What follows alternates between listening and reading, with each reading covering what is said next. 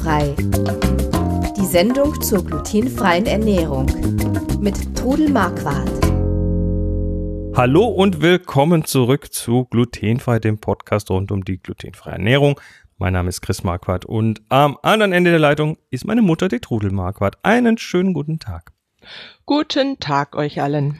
Wir haben wieder ein, nach dem letzten Versicherungsthema haben wir heute wieder ein äh, Ernährungsthema und zwar geht es um eifrei, milchfrei und glutenfrei kochen und backen. Das äh, ist eine oft gesehene Kombination. Bevor wir das tun, natürlich wie immer der Hinweis, wir sind keine Mediziner oder Ernährungsberater. Alles, was wir in dieser Sendung erzählen, beruht auf eigenen Erfahrungen und auf 21 Jahren Leben mit der Diagnose Zöliakie. Ähm, ja, äh, eifrei, milchfrei. Also wir, als wir damals äh, das, das Kochbuch glutenfrei-kochen.de gebaut haben, war es relativ schnell klar, dass dann nicht ausschließlich als Kriterium für die Rezepte das glutenfrei rein soll, sondern da soll auch zumindest das äh, Thema laktosefrei mit rein. Und es gibt so ein paar Sachen, die kommen immer wieder in Kombination. Ähm, ist das so deine Erfahrung, dass viele Leute, die glutenfrei sich ernähren müssen, auch andere Sachen weglassen müssen? Ja, es gibt also ganz viele Leute, die mehrfach Unverträglichkeiten haben. Und es ist oft einfach nicht nur die Laktose, es ist mhm. oft einfach die Milch generell, das Milcheiweiß. Und dann sind die Leute verzweifelt oder eifrei. Wie backe ich einen Kuchen? Wie, wie okay. komme ich damit zurecht? Und da ist glutenfrei ist noch der einfachste Teil. Echt? Lakt ja, ja. Laktosefrei ist auch einfach, weil es gibt viele, viele laktosefreie Produkte inzwischen. Also Milchprodukte, die halt, ah ja, denen das, denen die Laktose Joghurt, entzogen alles. wurde. Ja, und aber ich habe selber mal eine Zeit lang oder der Papa hat mal ein Vierteljahr eifrei gelebt und da habe ich dann auch so paar Gebäcke probiert und habe auch in meinen Backkursen eigentlich oft jemand der die Eier nicht verträgt. Da kriege ich dann vorher die Frage, kann ich einen eifreien Nudelteig machen? Das naja. ist eine sehr naheliegende Frage, ja, weil das in ist Nudeln eine, sind oft Eier drin, ja. War, ja gut, nee, Nudeln sind oft eifrei. Ganz viele sind also die eifrei. Hartweizen-Grießnudeln haben keine sind, Eier, aber haben keine Eier, Spätzle aber die und so. Die musst du trotzdem erstmal zum Teig verarbeiten können und es geht halt nicht ganz so einfach ohne Ei.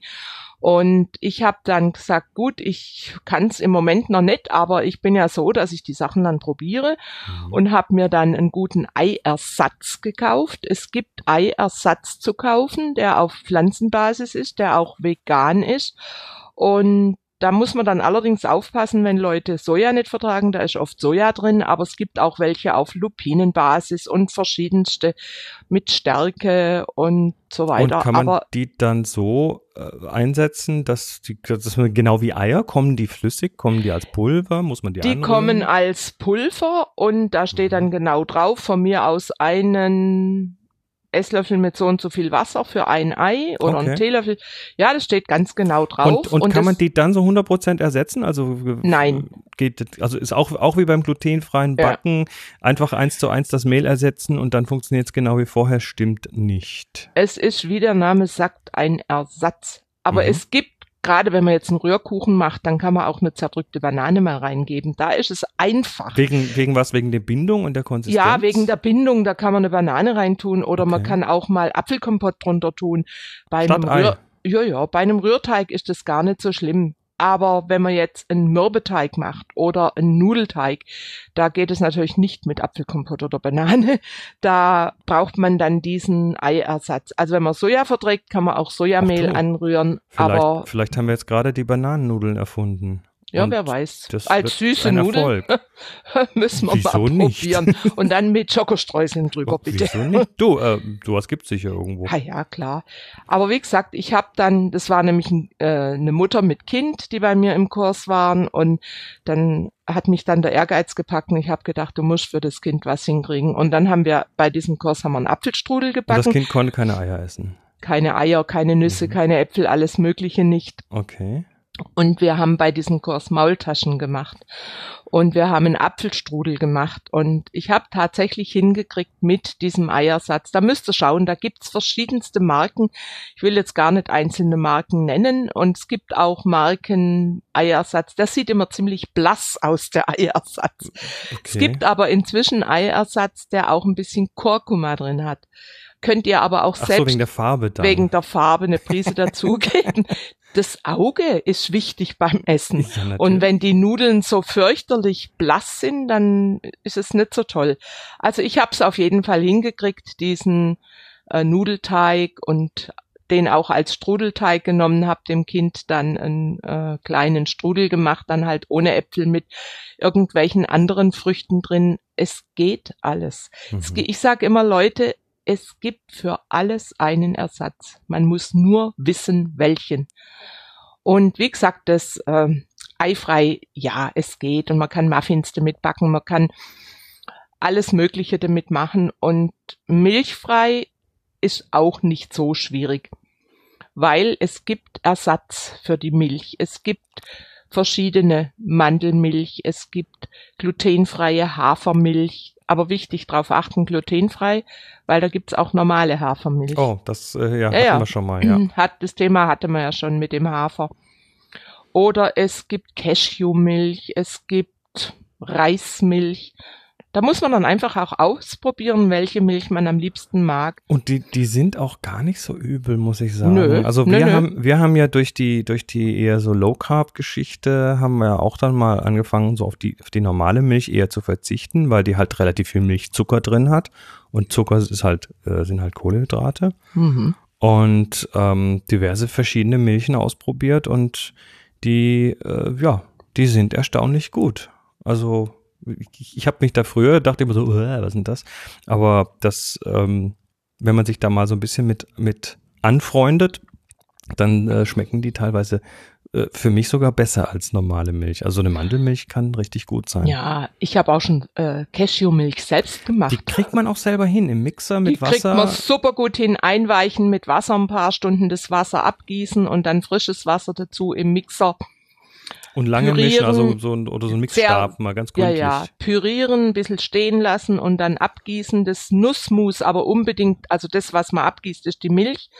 Und das Nussmus aber unbedingt aufbewahren. Das ist super unter Müsli oder unter einen Brotteig. Mhm. Ja, das ist kostbar. Gut, ähm, also Milch Ersatz ist eigentlich kein Thema. Man kann sich die auch ganz normal im Supermarkt kaufen ähm, die unterschiedlichen Milchen. Ei lässt sich ersetzen durch Eiersatz. Man muss da möglicherweise ein bisschen noch ja, korrigieren vielleicht, was die Feuchtigkeit und so weiter angeht, aber mhm. generell geht das. Ähm, na, oft ist auch noch eine Nussunverträglichkeit dabei. dann, dann, ist natürlich so eine Nussmilch wieder problematisch. Ja, aber äh, also anstatt dieser Nüsse, es gibt ja auch zum Beispiel Erdmandeln, die für Allergiker gut sind, die die vertragen. Da kann die man keine diese, Nüsse sind, oder? Die keine Nüsse sind und die mhm. von Allergikern vertragen werden. Okay. Also das es gibt also ich bin da ziemlich erfinderisch geworden, wenn, wenn ich Leute habe, die Unverträglichkeiten haben. Naja, es gibt ja auch, es gibt ja auch, äh, ich denke jetzt nur so an diverse Weihnachtsgebäcke, da gibt es ja durchaus eine ganze Menge Sachen, die völlig ohne Mehl auskommen. Ja. Also es gibt ja durchaus Sachen, die, die verschiedene Komponenten überhaupt nicht drin haben. Lass uns noch mal so ein, zwei Rezepte anschauen. Du hast hier in der Liste noch so ein, zwei Rezepte. Das eine ist die Kokoscremetorte mit Beeren.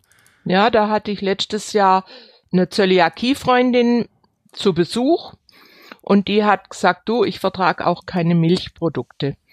Mhm. Und dann habe ich gedacht, ja, da kriege ich was hin und habe dann eine Kokos-Cremetorte gemacht. Und zwar gibt es Kokosmilch und Kokoscreme in Dosen. Und ich habe die Kokoscreme, habe ich dann steif geschlagen, also die wird ziemlich steif und habe dann da einfach ein bisschen Zucker und abgeriebene Zitronenschale drunter getan und ein bisschen äh, Gelatin, dass es steif wird und dann Beeren drunter. Die war wunderbar. Die hat toll geschmeckt. Ich, ja. ich sehe gerade das Bild und jetzt will ich unbedingt Möchtest du ein Stück? bloß, bloß nicht auf links klicken. Lass das mit dem auf links nee. klicken. Ist nicht Das gut. haben let, letztes Jahr die Enkel gesehen, die Torte, bevor sie kamen. Dann hat sie gesagt, Oma, backst du für uns eine? Sag ich, selbstverständlich. Die Enkel, ne? den Enkeln geht's immer super. Ähm, Aprikosen, Marzipan, Streuselkuchen, auch so ein Ding. Ja, da habe ich dann einfach ähm, auch ohne Milch diesen Kuchen gemacht. Und eine Marzipanmasse drauf, die auch ein bisschen äh, gemischt mit Kokosmilch oder eben mit Mandelmilch von mir aus und die auf den Teig gestrichen, dann Aprikosen drauf und Streusel mit Marzipan gemacht. War Mhm. super, super lecker. Und dann hast du noch ein letztes Rezept hier, das Mürbegebäck Milch und Eifrei. Das ist tatsächlich als solches auch äh, betitelt. Ja, das ist auch so betitelt, dass die Leute das auch finden. Und äh, da habe ich für ein Kind habe ich äh, lachende Gesichter gebacken und die waren wunderschön. Die haben super geschmeckt und das Kind war happy, dass es was essen durfte. Sehr schön. Könnt, du könntest vielleicht noch ein Rezept verlinken. Das ist ein ganz schneller Kuchen, völlig milchfrei, eine schnelle Biskuitroulade mit Marmelade gefüllt. Das ist Lieblingsgebäck von, von meinem Mann. Muss ich immer wieder machen. Quidroulade finden wir und verlinken wir natürlich. Ja, weil das ist auch ein Gebäck, was absolut ist nicht eifrei, aber milchfrei. Na, immerhin. Übrigens, äh, auf glutenfrei-kochen.de gibt es die Kategorie laktosefrei. Da könnt ihr einfach mal draufklicken. Äh, da kommen zumindest mal alle laktosefreien oder alle, äh, was haben wir noch für Kategorien? Vegetarischen, alle schnellen Rezepte, also auch nochmal. Ja, und Äh. ihr könnt, dann- könnt dann eben die normalen Rezepte mit diesen äh, Ersatzprodukten verändern, Kombinieren, genau. kombinieren. Das geht. Ja, sehr schön. Also nicht verzweifeln, wenn ihr manche Dinge nicht essen dürft. Es gibt eigentlich immer eine Möglichkeit, irgendwie drum rumzukommen. Bevor wir die Sendung beenden, noch ein kleines Feedback, was wir bekommen haben. Und zwar auf äh, glutenfrei-kochen.de auf dem Podcast gibt's ja den großen grünen Knopf Frag Trudel. Da darf man auch gerne Sachen reinwerfen, die nicht Fragen sind. Und das hat die Silvia gemacht. Die hat nämlich geschrieben, Hallo liebe Trudel und Chris, ich möchte einfach mal Danke sagen für eure Arbeit und den tollen Podcast.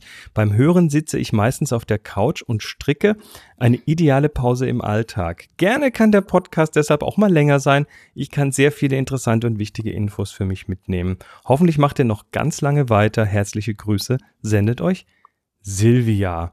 Und solche tollen, solche tollen Feedbacks sind der Grund, warum wir das hier machen. Also, Danke, Silvia. ja, Du, und Wahnsinn. wenn dir der Podcast nicht lang genug ist, kannst du ja auch mal auf alte Folgen zurückgehen. und Und, wir haben viele. die, wir haben inzwischen 132 Folgen. Mhm. Dann kannst du ruhig nochmal in die alten Folgen reinhören. Genau.